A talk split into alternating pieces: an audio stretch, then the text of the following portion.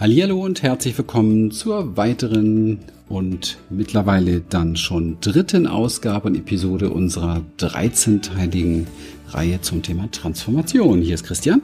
Und hier ist Lilian. Hallo. Toll, dass du bei Talk About wieder dabei bist. Ja, heute geht es darum, ich schäme mich. Und jetzt? Was nun? Oh. ja, wir haben schon in der letzten Folge gesagt, Scham ist ja so eine Sache, die die, die ist gar nicht so richtig im Wortschatz mit drin. Man, man spricht gar nicht drüber. Lilian sagte dann, ne, peinlich, ja, ist mir peinlich. Das, das ist, sagt man gerade noch so, ne? Genau. Ja. Ansonsten hat man fast das Gefühl, kein Mensch schämt sich mehr. Mhm. Wir sind schamlos geworden. Ja. Hm, schön wär's. Ich glaube, dass Scham genau der Master Key ist, dass Scham genau das Ding ist, was uns zutiefst blockiert, der größte Gegenspieler überhaupt ist und auch damit natürlich der, die größte, das größte Tor sozusagen auf dem Heilungsweg und vor allen Dingen auf dem Beziehungsheilungsweg. Mhm. Denn so wie alle Symptome, Krankheiten, Störungen, was auch immer wir haben, meines Erachtens auf Beziehungsverletzungen basieren, so ist natürlich das Thema Scham ja genau da angesiedelt. Ne? Es ist ja immer so im Angesicht des anderen. Also ich schäme mich ja meist einem anderen gegenüber. Mhm. Und da gehen wir vielleicht so ein bisschen auch rein in die, in die Kindheit und unser Aufwachsen. Und wir sprechen jetzt nicht von dem Schamgefühl, was man, ich sage mal, entwickelt, wenn man die ersten Bart- oder Schamhaare entwickelt oder wenn das Brüstchen anfängt zu wachsen oder wie auch immer, sondern nein, es geht um dieses Gefühl, sich zu schämen, wieder falsch zu sein. Was ein, ein sehr vernichtendes Gefühl sein ja. kann. Also das, ähm, wenn man, wenn man in Scham wirklich hineinfühlt, dann hat man so nach hinten raus das Gefühl, es bleibt überhaupt nichts von einem übrig. Ja, es ist so der größte, der größte Verrat und größte Betrug der Würde gegenüber mhm. des Menschen, ihm aufgrund von Dingen, die er getan hat oder unterlassen hat, ähm, deutlich zu machen, dass er nicht richtig ist, so ja. wie er ist. Und das ist in unserer Kindheit genau sehr, sehr oft passiert. Wir waren zu dick, zu dünn, zu schmutzig, zu laut oder zu leise, zu still oder zu hektisch. Immer zu irgendwie oft sehr, sehr falsch für unser Umfeld. Und das ist jetzt hier keine Anklage gegen Eltern oder Großeltern oder wie auch immer oder gegen Lehrer, sondern so ist es einfach. Die meisten haben es auch nicht anders erfahren oder kennengelernt, aber es macht natürlich viel mit uns. Denn wenn ein Kind beispielsweise ganz frei seine ein, ein, ein Mädchen seine Wut gerade mal auslebt, weil es einfach äh, sauer ist über irgendetwas und dann gleich äh, gerügt wird, dann versteht dieses arme kleine Wesen eigentlich nur eins, ich bin falsch. Ja. ja so, so wie ich jetzt bin, bin ich nicht richtig. Mhm. Und wenn das mehrfach passiert, dann hat dieses, dieses arme kleine Mädchen das Gefühl, ähm, nicht zu genügen. Ja. Denn es macht ja den Eltern anscheinend immer Stress. Ja. Und die und, Eltern regen sich immer auf. Und die Eltern sind ja eigentlich genau diejenigen, dem das kleine Mädchen am meisten gefallen möchte und dazugehören möchte vor allen Dingen. Genau, ja. genau. Und wenn aber das kleine Mädchen vielleicht eine kleine Rebellin ist, die noch nicht gleich nach den ersten Rügen gebrochen ist, mhm. dann kann es sein, dass sie irgendwann mal anfängt, sich zu hassen, weil sie nämlich nicht, es nicht schafft, ihre Gefühle so zu unterdrücken, dass sie gefällt. Ja, auch das gibt es. Mhm. Und ich glaube, das ist sehr häufig so. Ich glaube, dass ähm, wir fast alle irgendwo auf irgendeiner Ebene mitgemacht haben, uns selber zu hassen für das, dass wir so sind, wie wir sind. Und das ist sehr traurig, weil es ist so so ganz gegen die Freiheit und gegen auch die Würde eines eines Menschen als Individuum sozusagen zu mhm. existieren. Und ähm, ja, da mussten wir natürlich mit diesem, mit diesem Gefühl irgendwie umgehen ja, lernen, damit zu handeln? Ich glaube, das hat fast keiner wirklich richtig gelernt. Also wir haben, wir haben immer irgendwo Strategien dann entwickelt oder sowas, aber wirklich konstruktiven Umgang damit hat ja eigentlich kaum jemand mm, gelernt. Mm. Das sind dann irgendwo eher so, wo man sich dann von der Welt abschneidet oder wo man ähm, ähm, ähm irgendwelche ähm, Sachen im Außen, nach außen projiziert oder auch im Außen tut, um davon abzulenken oder, oder, oder. Also da gibt's ja ganz, ganz viele Möglichkeiten. Ja. Also es ist ja so, dass wir ähm, letztendlich Mm, auch gar nicht die Ressourcen hatten. Man muss ja überlegen, wenn wir jetzt zurückdenken, um auch ein Verständnis und Mitgefühl für uns selber zu entwickeln, welches Kind hat denn die, das Bewusstsein oder die Ressourcen, ähm, damit klarzukommen? Letztendlich äh, steht man nur da als kleines Wesen und, und, und begreift, ich bin nicht richtig, ich ja. bin falsch so, ich genüge nicht, bin ich ausreichend und ähm, fängt dann dann natürlich auch an, das immer wieder nach außen hin äh, zu bestätigen, also mhm. sich in Situationen zu begeben, die das in irgendeiner Form beweisen. Ist natürlich mhm nicht so, aber wir, wir schauen ja alle durch eine Brille, mhm. durch einen Filter. Dieser Filter wird gemacht durch unsere Erfahrung. Und wir sehen dann eben halt nur, dass das wir nicht genug sind. Das kennen wir übrigens alle. Da kriegen wir von, von, einem, von einem Partner äh, vielleicht 50-50 gesagt äh, oder, oder 70, 30, 70 Prozent gesagt, was wir alles toll machen und wie stolz wir auf uns sein können und dieses und jenes. Aber wenn ich diese Brille auf habe, ich genüge nicht, dann höre ich das gar nicht. Ja. Ich höre eigentlich nur das andere. Ich ja. höre nur diese 30 Prozent, die vielleicht ja eine konstruktive Kritik sogar sein können. Mhm. Aber die, diese konstruktive Kritik verletzt uns zutiefst, ja. weil innen drin diese Annahme ist, ich bin nicht genug ich bin nicht genug und wenn man nicht genug ist, gehört man auch nicht dazu. Und das sind ja so Mechanismen von gerade von kleinen Kindern, die die wissen instinktiv, wenn sie nicht dazugehören, dann besteht die Gefahr, dass sie nicht überleben. Das steckt mhm. ja letztlich auch dahinter. Genau. Also das heißt, sie wollen gefallen, weil sie dazugehören wollen und sie tun alles dafür. Ähm, und und da fangen eben Prägungen an, die uns dann unbewusst bis ins Erwachsenenalter irgendwo, ich sag mal, verfolgen oder uns halt einfach ähm, ja das das Leben schwer machen. Ich habe es am Anfang Anfang schon mal gesagt, Scham hat etwas ähm, vom Gefühl her, sowas wie, da bleibt nichts von mir übrig, ähm, das ist total vernichtend. Und ich bin, ich bin schlecht, ich bin, ich bin nicht gut genug, ich bin minderwertig.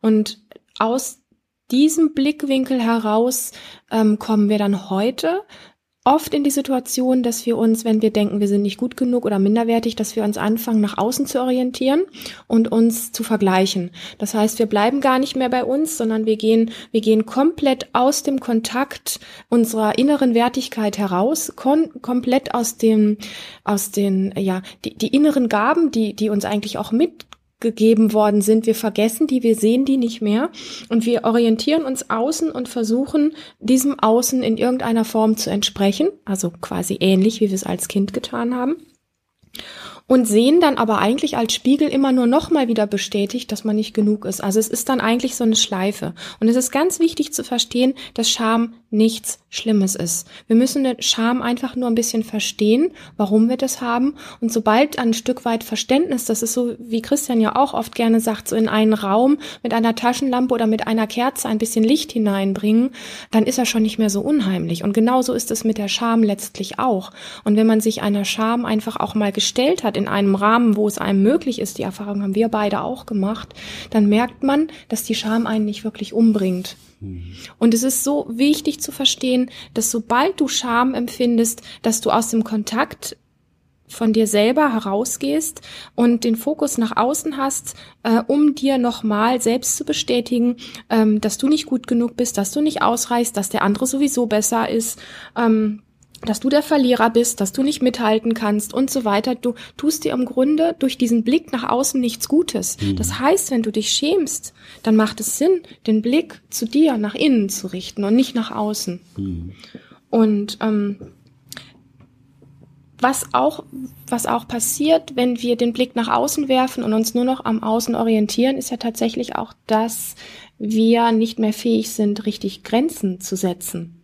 Hm. Ja, also wenn ich mir meiner Wertigkeit nicht mehr bewusst bin, dann ähm, habe ich nicht mehr die Kraft zu sagen, stopp, hier die Grenze überschreitest du nicht, sondern ich lasse im Grunde ganz viele Menschen ähm, meine Grenzen überschreiten. Und es geht teilweise auch so weit und da kennen Frauen sich manchmal ein bisschen besser noch aus als Männer, dass man dann auch Menschen anzieht oder Partner, einen Partner anzieht, der permanent die eigenen äh, Grenzen ähm, ähm, überschreitet oder der sogar auch erniedrigt. Und das zieht man durch durch ausgeprägte Scham, zieht mhm. man genau diese Dinge an, weil diese Möglichkeit, diese Kraft des Grenzensetzens auch gar nicht mehr da ist. Und weil weil all dieses durch, das sind ja unbewusste Dinge, ähm, all das nicht mehr so möglich ist, gibt es dann tatsächlich Probleme wie Ge Gewichtsprobleme. Es entstehen Essstörungen und es entstehen auch überhaupt Süchte. Das sind alles so, man kann das nicht pauschal sagen, dass das nur auf Scham beruht, aber das sind unter anderem Dinge, die ähm, hinter denen auch ganz viel Scham steckt. Mhm. Das ist einfach wichtig, ähm, das ein kleines bisschen zu verstehen, wie unbewusst wir mit der Scham unser ganzes Leben lang umgehen, einfach weil wir es nicht gelernt haben und weil die meisten von uns gar nicht so Eltern hatten, die einem permanent nur gesagt haben, du bist toll, du bist total wertig, du bist genau richtig, wie du bist, wir lieben dich, egal ob du Mist gemacht hast oder nicht. Das haben ja nur ganz wenige, äh, mhm. äh, wenn überhaupt, erlebt. Das ist halt ja. wirklich eine absolute Ausnahme. Ja. Also müssen wir beginnen, ähm, das selbst für uns zu tun, auch heute noch. Ja, und um sie zu transformieren, die Scham, ist es eben halt wichtig, uns erst einmal einzugestehen und deswegen wirklich nach diesem Podcast, so es möglich ist, oder ein bisschen später mal ein, ein Arbeitsbuch oder ein DIN A4-Zettel. Übrigens macht es sowieso Sinn, zu dieser Reihe der 13 Themen Transformation haben wir gar nicht gesagt, aber sich mal ein kleines Arbeitsbuch zu machen mhm. und mal aufzuschreiben, wo sind eben halt gerade meine Dinge, wie im ersten Teil mit der Angst, wo, wo ist meine Angst, wie gehe ich damit um, was mache ich damit und so weiter, wie, wie ist es mit meiner Wut oder eben halt heute auch im dritten Teil zum Thema Scham. Ganz einfach, um diese Erkenntnisse auch festzuhalten. Und das können wir nicht im Gehirn einfach so hin und her schaukeln, sondern um wirklich was draus zu lernen, muss man sich das aufschreiben. Scham führt viele Menschen in ein Geheimleben. Das mhm. heißt, es gibt eine Welt, die sie nicht zeigen. Und deswegen kommt auch so viel Reaktionsenergie, wenn sie dort ertappt werden. Und das bringt, und jetzt kommt's, Megazündstoff in Beziehungen, weil eine wirkliche Beziehung lässt nichts im Dunkeln.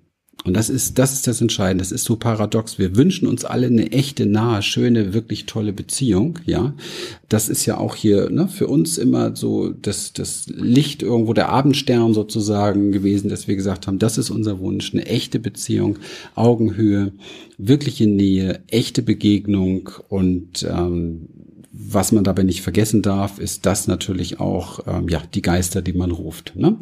Wir haben die gerufen und äh, haben auch unsere Auseinandersetzungen damit gehabt, denn das bedeutet tatsächlich, dass alles ans Licht kommt und zwar auch das, wo, sie, wo wir uns für schämen. Das können sexuelle Dinge sein, beispielsweise, das können Unzulänglichkeiten sein, Minderwertigkeitsgefühle sein und so weiter.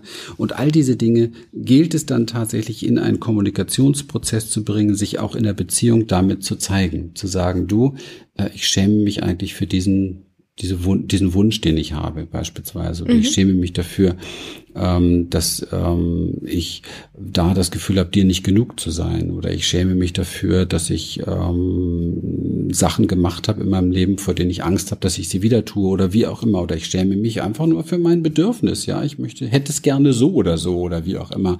Ja, es ist so im, im Sexuellen zum Beispiel auch etwas. Es ist so unfassbar, wie wenig über das gesprochen wird, was man sich wirklich wünscht und wie man es detailliert wünscht, weil es natürlich mit Scham behaftet ist, beispielsweise für denjenigen, der diesen Wunsch hat, das mhm. zu äußern. Aber es ist auch beschämend für den anderen, dass er es nicht von alleine rausfindet, nicht von alleine richtig macht. Ja, gerade jetzt mal so an die Männer gerichtet, ja, nicht doch nicht der super richtige Held ist, den, den man denkt zu sein. Ja. ja. Und es ist viel leichter dann mit einem neuen, unbewussten Partner oder wo die Beziehung noch gar nicht so weit entwickelt ist, einfach, dass jeder wieder in diese Rolle reinschlüpft, die er schon kennt, als wirklich mal aus der Rolle rauszugehen und echt und authentisch zu werden. Und nicht zu vergessen, ähm, wenn du den Mut hast, deinem Gegenüber mitzuteilen, wofür du dich schämst, dass dein Gegenüber nicht jetzt in die in die Rolle des Funktionierers ähm, äh, schlupft und jetzt meint, er müsse etwas für dich tun, damit du dich nicht mehr schämst. Das ist dann nämlich auch so ein Spiel zwischen zwei Menschen, ja. wo dann der eine glaubt, er muss dem anderen das jetzt abnehmen, damit er sich ja nicht mehr so schlecht fühlt. Darum geht es gar nicht. Also du äußerst dein dein dein Thema, für, für das du dich schämst, deinem Gegenüber nicht, damit er es dir abnimmt, sondern du äußerst es, um erst einmal dich dabei zu spüren, um es herauszubringen. Und jeder von beiden sollte dann wirklich mal gucken, was macht das eigentlich mit mir und sich darüber wieder auszutauschen. Nämlich wenn das Gegenüber dann sagt, boah, bei mir kommt jetzt gerade der Mechanismus, äh, dass ich dann das und das tue, damit es dir dann damit besser geht oder so. Und es erstmal nur bei dieser Kommunikation zu belassen. Darum geht es. Es geht nicht darum, die Scham jetzt auf eine andere Art und Weise zu bedienen. Und das ist schon richtig eine Hausnummer, sich da mal ähm, ja nackig zu machen und sich den Raum dafür zu nehmen. Das kostet mal richtig Mut. Ähm, und das Verrückte ist, wenn man das mal gemacht hat, dass man merkt, es hat dich nicht getötet, es hat dich nicht umgebracht, es hat nicht, ähm, du lebst noch und zwar ziemlich ähm, gut und vielleicht sogar viel befreiter. Und äh, es ist, es ist etwas in dir, ins Fließen gekommen, was vorher sowas war wie so ein inneres Atemanhalten oder so. Und es ist gerade, wenn es auch um Themen geht, wo zwei oder drei oder vier Menschen, vielleicht auch in der Familie gibt es das ja auch viel Themen, wo, wo, wo es um Scham geht, ähm, das, du wirst es spüren, wenn du den Mut hast ähm, und das rauszubringen, dass etwas ins Fließen kommt, was vorher stagniert war, was sich nicht gut angefühlt hat. Du wirst einfach eine Veränderung spüren. Ja, super. Mhm. Vielleicht noch was fürs Arbeitsheft. Ähm, die Frage, wie pimp ich mein Leben auf? Ja, es ist eine, eine wunderbare Pimp up my life, genau.